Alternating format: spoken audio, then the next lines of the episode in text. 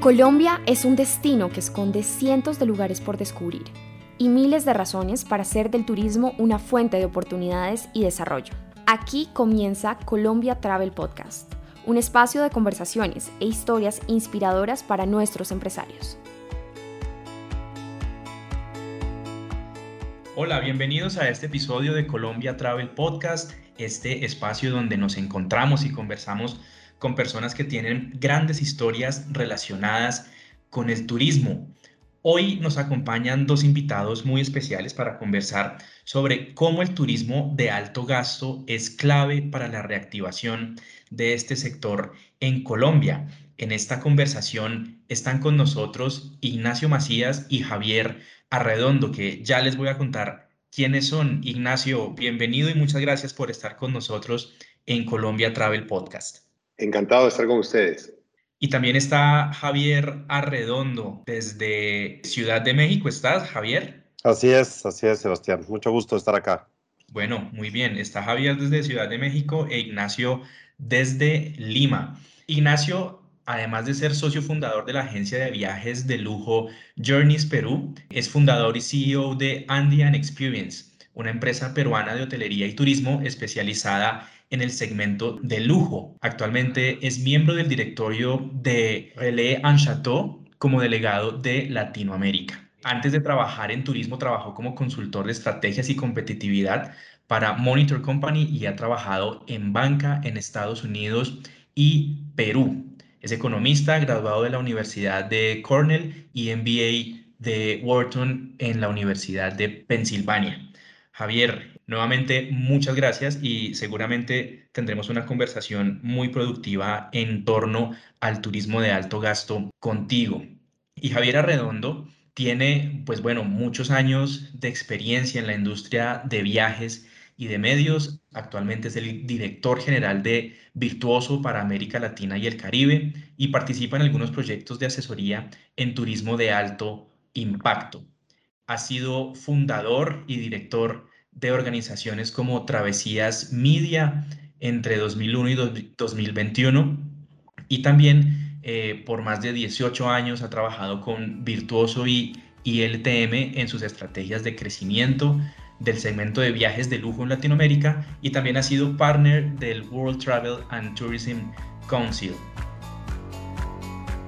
Quiero comenzar entonces haciéndoles una pregunta a Ignacio y a Javier que está relacionada pues con algo que para ustedes puede ser muy elemental, pero que seguramente nuestros oyentes quisieran escuchar, y es qué es el turismo de lujo, el turismo de alto gasto. En sus palabras, ¿ustedes cómo lo definirían? Comencemos contigo, Ignacio, por favor. Sí, es una muy buena pregunta. Eh, lo primero que diría es que no es lo que teníamos en mente eh, en base a nuestra percepción histórica. O sea, no es un señor elegante que viaja con una maleta Louis Vuitton eh, eh, tomando champán por el mundo. Esa es una versión muy antigua. El turismo de lujo primero está, hoy en día son personas de, de, 30, 40, 50, 60, 70 años em, que buscan algo distinto. Para mí son personas que han viajado mucho, que tienen eh, bien un estilo de vida muy completo y cuando salen a viajar quieren experiencias muy puntuales, muy satisfactorias de clase mundial.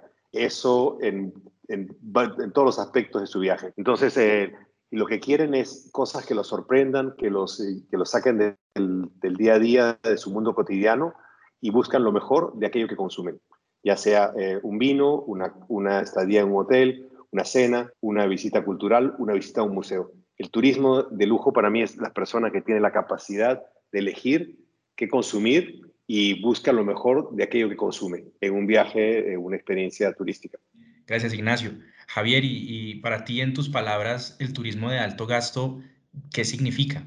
Bueno, eh, digo, estoy totalmente de acuerdo con Ignacio. Yo lo que agregaría es, es que es un, es un tipo de cliente, digamos, eh, si lo llamamos cliente, que, que tiene la capacidad de pagar por servicios personalizados. Digamos que es gente que por definición tiene dinero, ¿no? Y lo que no tiene tanto es tiempo. Y entonces está dispuesto a pagar por aprovechar muy bien el tiempo. Y entonces es la gente que paga el chofer privado, que paga el guía privado, que paga la entrada antes de tiempo al sitio o al museo. Lo que decía Ignacio, están buscando experiencias excepcionales.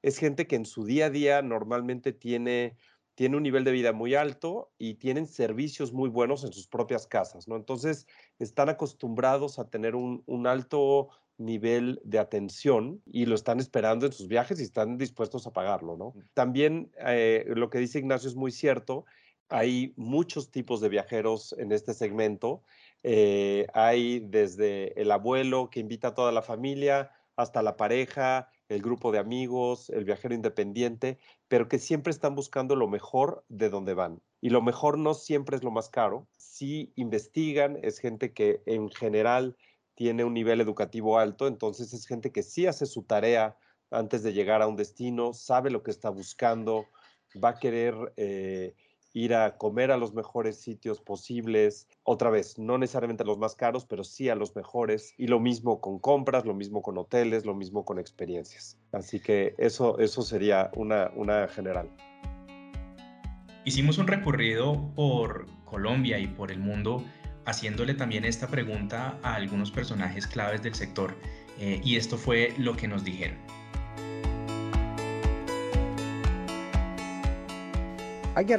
A menudo me preguntan, ¿qué es el turismo de lujo? Y mi respuesta es realmente sencilla aunque generalmente se malinterpreta. Muchos piensan que el turismo de lujo equivale a una estadía en la habitación más grande, la suite más grande en el hotel más lujoso, las sábanas de mayor número de hilos, y, aunque esto hace parte del concepto, no es realmente de lo que se trata. Si piensas en un cliente de lujo, lo que busca de ti es compromiso, porque ellos pueden reservar esa habitación por su cuenta. Lo que esperan es el compromiso de tu parte, la atención a los pequeños detalles. Esperan que te fijes en esos pequeños detalles, que te encargues de ellos, que tomes medidas para evitar que se conviertan en grandes problemas. Lo más importante, se trata de ser intuitivo y saber lo que quieren tus clientes antes de que siquiera ellos sepan lo que quieren. El turismo de lujo es sencillo, se trata de prestar atención. Esta fue la respuesta de Ashish Sangrajka, presidente de Big Five Tours and Expeditions, una agencia americana referente en este segmento que además hace parte de la comunidad Virtuoso, que conoce muy bien y vende a Colombia dentro de su catálogo.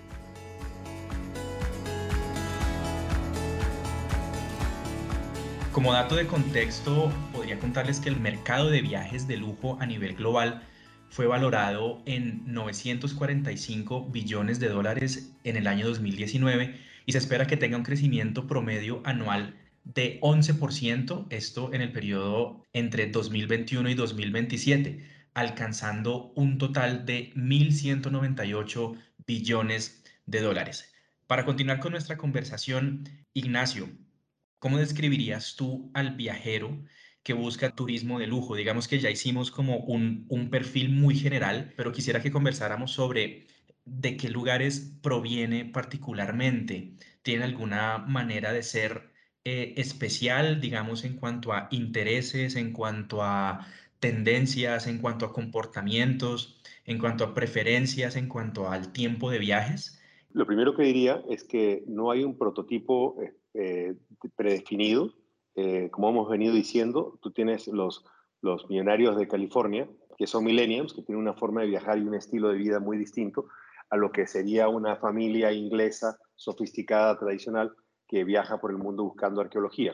O sea, son cosas distintas. Pero si queremos generalizar, normalmente son personas de, bueno, familias acomodadas, que tienen ingresos discrecionales altos, que tienen patrimonios importantes eh, y que tienen excesivo dinero, pero que le falta el tiempo. Suelen vivir en, en ciudades sofisticadas en el mundo, eh, con una serie de, como decía Javier, con lujos en sus domicilios, en sus casas, en sus oficinas.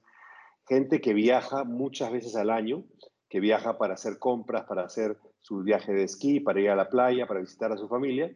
Y además tienen estos viajes de placer, de, descubrimiento, que son los que nos atañen más a nosotros cuando vienen a buscarnos. Suelen ser gente educada, sofisticada en su consumo, que tienen acceso mucho, entonces, eh, y, no se satisfacen fácilmente eh, con compras tradicionales. Quieren aquello que compran y consumen o experimentan, tiene que ser que lo saque del, mundo cotidiano. O sea, un viajero de lujo eh, que también viaja por negocios se queda en los mejores hoteles del mundo cuando está en Nueva York, en Miami o en Londres.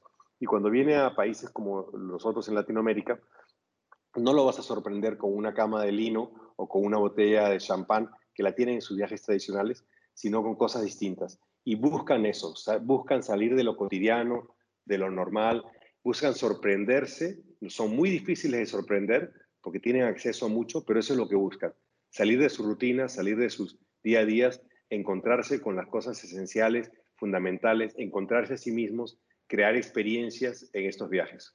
Javier, ¿cuál sería, eh, para, para que nuestros oyentes puedan comprenderlo mucho mejor, cuál sería, eh, digamos, como el itinerario o si nos puedes dar una muestra o un ejemplo de un itinerario eh, perfecto, entre comillas, para un viajero de, alto gasto en algún país de América Latina. Se me ocurre plantear como esa, esa pregunta para ilustrar eh, o para podernos imaginar cuál sería como ese itinerario perfecto en algún país de América Latina para un turista de alto gasto.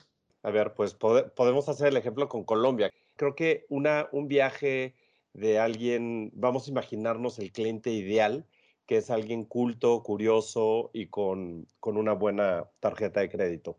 Eh, este cliente normalmente buscaría una combinación de ciudad, naturaleza y playa. Eso es el típico viaje básico, ¿no? O, ciudad, eh, naturaleza y arqueología. Eh, pero normalmente el vuelo largo llega a una ciudad grande. Entonces, en el caso de Colombia, yo, yo creo que un itinerario, y de hecho lo he organizado y lo he recomendado varias veces, es sí pasar dos, tres días en Bogotá. Y Bogotá sorprende mucho, sobre todo por la oferta de arte contemporáneo, por la oferta de gastronomía, por la oferta de museos. Hay hoteles buenos, por supuesto, en Bogotá pero la gente va sobre todo para ver a la gente local, eh, la escena musical de Colombia. Entonces, un escenario, un itinerario, digamos, de dos, tres días en Bogotá, en donde haces una combinación de, arte contemporáneo con buenos restaurantes, con galerías, con algo de compras, eh, lugares como la tienda de miscelánea popular ahí en Bogotá, o, sea, objetos que, que, no van a encontrar en otros lugares. Em, después, yo creo que a, todos les interesa una mezcla de naturaleza, que en el caso de Colombia tienen muchísimas opciones y no importa que no haya un hotel de super lujo. Lo importante es la ubicación. Entonces, yo, yo he hecho, por ejemplo, el recorrido en la zona de, del, del, cañón de Chicamocha, es junto a Barichara, y a mí me parece un espectáculo, ¿no? Y, y usar Barichara como base para recorrer la zona me parece un plan muy espectacular. Eh, por supuesto, si se pudiera ir al, al, Tairona y, ver las playas y la, la, montaña, bueno, y alguien con más, con más tiempo y con, y con energía, hacer la caminata para subir a Ciudad Perdida, eso es algo que buscaría un viajero de lujo. Y bueno, por supuesto, Cartagena, que es lo obvio, lo dejo para el final porque es lo más obvio. Cartagena, la combinación de la ciudad con, con las islas, ¿no? Con Barú y demás, eh, creo que es, es, algo que redondearía un viaje, ¿no? Pero lo mismo podría yo decir, eh, no tiene que ser Bogotá, puede ser Medellín o puede ser eh, otros lugares, pero esa combinación de ciudad, campo y arqueología y algo de playa, creo que sería un, un, recorrido rico y interesante. O sea, es gente, pero otra vez, como decíamos, tanto Ignacio como yo, es gente que no siempre tiene mucho tiempo, entonces hay que escoger y ahí es una cosa de la que no hemos hablado todavía, es que estos viajeros normalmente trabajan con agentes de viajes que los conocen muy bien. Y entonces hay una, hay una personalización en el diseño del viaje a un grado impresionante, porque si hay un cliente que le interesa muchísimo la botánica, por ejemplo, pues se puede organizar todo un viaje alrededor de la botánica entonces, no, no es el cliente típico que va a querer ir a, la, a, a, Zipaquirá, ¿no? O sea, es, es un cliente que va a ir un poco más allá normalmente.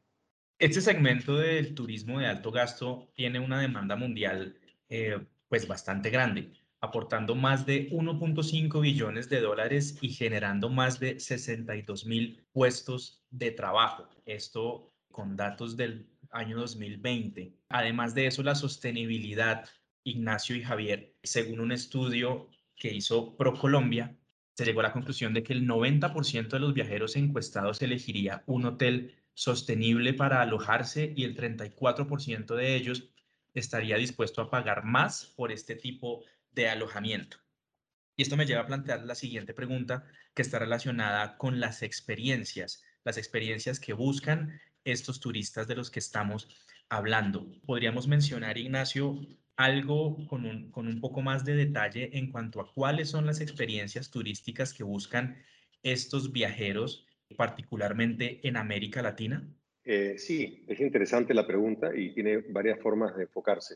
Eh, primero, yo diría que el tema de sostenibilidad a nivel de protección ecológica y demás ya no es una, un valor agregado, sino es un requisito esencial. Así como en un viaje para estas personas el tema de seguridad, el tema de logística, el tema de buenos vuelos y buenos hoteles y buena comida es un, requisito fundamental para su viaje.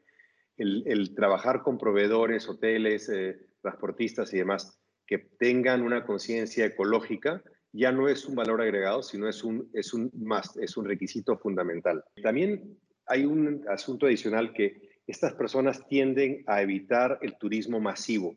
El turismo masivo de grandes enclaves eh, turísticos en lugares remotos que, donde importan todo de afuera y no contribuyen a la economía local en cuanto a proveedores, eh, trabajo, eh, desarrollo local, desarrollo sostenible, etcétera, son lugares donde ellos los evitan y buscan con, con criterio y con conocimiento, porque se ha hablado mucho y se, se, se escribe mucho del tema de la destrucción que puede tener el turismo masivo en estos entornos. Creo que estos clientes son gente educada, consciente, que buscan formatos pequeños de contribución local importante que añadan a la, economía y no destruyan su entorno. Esos serían los dos componentes que creo que son fundamentales. Uno, que el tema de sostenimiento ecológico, sostenibilidad ecológica es un requisito y el otro, que buscan proveedores y locales que contribuyan a la economía local sin destruir el entorno. Y esa tendencia eh, hacia buscar, digamos, experiencias y, por ejemplo, alojamientos sostenibles, Javier, desde la perspectiva como de oportunidades de, negocio para empresarios del sector, ¿qué se debería tener en cuenta? Bueno, eh, como dice Ignacio, no es, em, a ver, yo creo que hay un mínimo que exige el, el viajero eh, no quiere llegar a un hotel en donde se use mucho plástico, por ejemplo, digo, es algo súper obvio, pero eso hoy molesta, o sea, es algo que ya le molesta a este tipo de viajero, pero a nivel oportunidad, el tema de, de realmente involucrarse y no a nivel superficial y no por un tema de mercadeo, sino por un tema de realmente de fondo, de involucrarse con la comunidad local, de alguna manera con algún proyecto en las comunidades, en la naturaleza, eso realmente le gusta y le interesa este tipo de clientes, ¿no? Si el proyecto tiene una fundación que investiga no sé cuánto, o colabora con un museo, o colabora con algo, eso, eso interesa mucho. No tienes que desarrollar todo de cero, como un hotelero, por ejemplo, ¿no? Pero, pero sí es importante tener mapeado, digamos, proyectos alrededor del, del, destino que puedan ser interesantes para el, para el viajero, ¿no? Entonces, yo sí creo que también hay, por supuesto, hay, hay, hay oportunidades de desarrollar proyectos hiper innovadores en donde se piensa en todo, desde la energía, el uso de la energía, el uso del agua, etcétera. Y eso puede ser muy atractivo, pero siempre y cuando sea muy bien hecho y muy real. Poner unas celdas solares no es suficiente, ¿no? Eso ya lo dan por hecho. Entonces creo que es, es ir es ir muy al fondo o realmente vincularse con gente que está en temas de sustentabilidad eh, alrededor del, destino. Yo creo que eso es, eh, digamos, sería una, una, manera de acercarse a eso sin necesariamente tener que, desarrollar un proyecto propio. Colombia puntualmente es un país que cuenta con un gran potencial para el turismo de alto gasto, pues al ser un, un país exótico, diferente, divertido, con una gran variedad de experiencias a lo largo de todo el territorio nacional, experiencias que resultan únicas y exclusivas y que muy pocas personas han podido vivir. Esto acompañado, digamos, como con ese sello colombiano de la calidez que caracteriza tanto a la gente de, Colombia, pues es algo, digamos, que hace que el país tenga un gran potencial para el turismo de alto gasto. Ignacio, con qué aspectos debería contar la oferta turística colombiana para traer y atender al segmento de lujo de una manera óptima? Excelente pregunta y es algo que en lo que pienso siempre cuando creo un producto o un destino nuevo turístico. Las personas de alto nivel tienen acceso a lo mejor de donde vayan. Entonces, la persona que quiere de alto nivel, que quiere hacer esquí, pues eh, no va a ir a esquiar a una montaña normal, tiene acceso a ir a la mejor del mundo. Y cuando quiere tomar eh, vino, pues se va a los mejores viñedos del mundo. Cuando quiere naturaleza específica, por ejemplo, si fueran ornitólogos, va a los lugares más especiales del mundo para la ornitología, donde Colombia tiene una oferta importante. Entonces, yo creo que cada país tiene que identificar aquello que tiene, que yo le llamo ser de clase mundial. Aquellas cosas que tiene un país que son realmente únicas y son top en el mundo. En ese aspecto, en Colombia tiene a nivel de naturaleza eh, mucha oferta que es única en el mundo y que es, pero sobresaliente a nivel cultural también, historia, tradiciones, eh, música, contenido eh, geográfico, muy importante.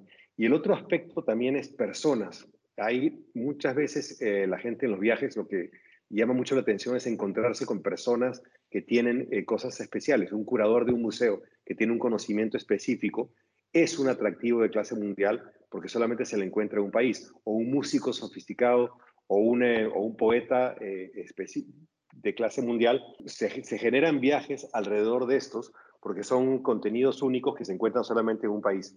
Recuerdo mucho la historia de, me contaba unos amigos que tienen turismo de lujo en África, que tenía uno de los fundadores de Microsoft que iba a África eh, cada año y se pasaba 15 días y tenía una relación estrecha con la persona de la comunidad que era el tracker que buscaba a los animales en, la sabana y había establecido una relación muy personalizada del conocimiento específico que le puede dar esta persona al fundador de Microsoft y se, se crea un, vínculo entre ellos porque se contribuyen, eh, le, contribuye algo totalmente fuera de su, de su entorno, ¿no?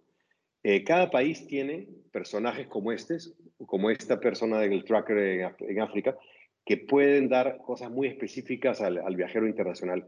Yo no conozco tanto Colombia, creo que Javier nos puede ayudar más en eso, pero son esas cosas únicas, exclusivas de clase mundial que tiene cada país que hay que resaltar y crear una oferta turística, un producto turístico, una experiencia alrededor de ellas. Gracias, Ignacio. Sí. Eh, Javier, la, misma pregunta para ti. Sí, o sea, estoy de acuerdo con Ignacio. O sea, yo, el, eh, yo no estoy tan de acuerdo con tu introducción. Tú decías que Colombia es única y es no sé cuánto. Hay una parte en donde nos parecemos mucho a los países latinoamericanos. Entonces, me, explico. Eh, la parte de naturaleza, bueno, Costa Rica tiene una parte de naturaleza maravillosa, muy bien desarrollada, Perú también, Chile también, México también, Brasil también. Si vas a, pueblitos eh, coloniales tipo Barichara, pues otra vez, eso los encuentras en México, en Perú, en Ecuador, etc. Eh, si vamos a playas, lo mismo. Entonces, yo creo que sí es importante lo que dice Ignacio, y este viajero de lujo le da igual, le da igual cuánto cuesta el billete, le da igual cuánto cuesta el hotel. Entonces, si, si, lo que quiere es ir a ver ranas en la selva, por ejemplo, puede decir, bueno, ¿y dónde voy a ver las mejores ranas? Las puedo ver en el Amazonas peruano, las puedo ver en Colombia, las puedo ver en Costa Rica. Y entonces, ¿cómo toma esa decisión? Y, y creo que lo que habla Ignacio de, de, esta cosa más específica o más única que solo vas a encontrar en el país es lo que hay que trabajar. Y en este sentido, yo creo que Colombia tiene varias fortalezas como muy, o, más que, bueno, sí son fortalezas, pero también como particularidades, ¿no? Y creo que Ignacio le dio al clavo con la parte de la gente. Creo que la parte de tener gente interesante o divertida o simpática o querida, eso es un fuerte clarísimo que tiene Colombia. La otra es el tema de la música. Yo insisto mucho que es uno de los grandes fuertes de Colombia. ustedes tienen una, una escena musical muy rica, muy viva, muy grande, muy amplia, que es muy novedosa. Yo he viajado con muchos de estos tipos de viajeros a Colombia y no pueden creer el ambiente de los, de los bares y de las fiestas en Colombia, ¿no? Entonces creo que el tema de la música es súper importante otra vez hablaba Ignacio el tema de observación de aves. O sea, hay que ir a temas específicos porque el problema es que cuando uno dice, no, bueno, es que las playas más lindas del mundo son las de Cartagena, es difícil porque hay muchísimas playas en el mundo que son muy, muy lindas. Entonces, eh, ahí entrar en esas aseveraciones de que es que es la ciudad más bonita del mundo, pues depende de quién lo diga, ¿no? Pero para estos viajeros que estamos hablando, que ya han conocido las playas de las Maldivas y de Bali y de el Caribe y tal, pues no los vas a sorprender con la playa, la verdad. Los vas a sorprender con el ambiente que hay en la ciudad, los vas a sorprender con la música, con la variedad de frutas, con, todo lo que es distinto a lo que ellos conocen, ¿no? Entonces, sí, estoy de acuerdo con, lo que dice Ignacio, o sea, buscar, buscar y formar, ¿no? Porque creo que esa es una oportunidad de, de formar buenos guías o gente que no es guía, un historiador, un arquitecto, un que ya existe gente muy culta pero que no está ligada al turismo acercarlos al turismo es una manera bien interesante de que suceda esto, ¿no? De que el, viajero de pronto conecte con alguien que, sabe muchísimo de algún tema, ¿no? Que puede ser un científico o, simplemente un profesor de baile y que les enseña a bailar salsa y puede ser una experiencia súper de lujo, aunque no lo creas, eh, ¿no? Entonces, buscan mucho eso, este perfil de viajero. Muy bien, pues con estas reflexiones de Javier Arredondo y de Ignacio Macías, dos personajes a quienes nuevamente agradecemos muchísimo por estar eh, con nosotros aquí en este espacio de Colombia Travel Podcast. Quiero invitarlos a que sigan compartiendo nuestro contenido, a que sigan conociendo todas las, toda la información que tenemos en el portal, el programa de formación exportadora en turismo, que pueden encontrar en empresarios.colombia.com travel. Para ProColombia ha sido un honor, Javier e Ignacio, estar con ustedes. Muchas gracias por darnos estas reflexiones, por ayudarnos a aterrizar estos temas en torno al turismo de alto gasto y seguramente que tendremos otra nueva oportunidad para seguir conversando con ustedes. Muchas gracias, Ignacio y Javier. Gracias por acompañarnos en este episodio de Colombia Travel Podcast. Siga conectado con ProColombia para conocer todas las buenas noticias del país. Hasta la próxima.